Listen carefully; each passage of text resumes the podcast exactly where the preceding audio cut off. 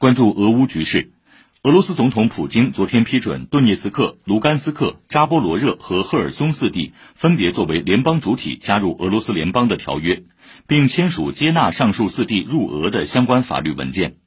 根据上述文件，四地公民从九月三十号起被承认为俄罗斯公民，在提交申请并完成宣誓后，可获得俄公民身份。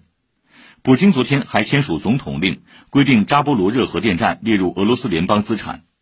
普京在总统令中责成俄罗斯政府确定扎波罗热核电站从现在到二零二八年一月一号之前的运营许可发放等具体办法。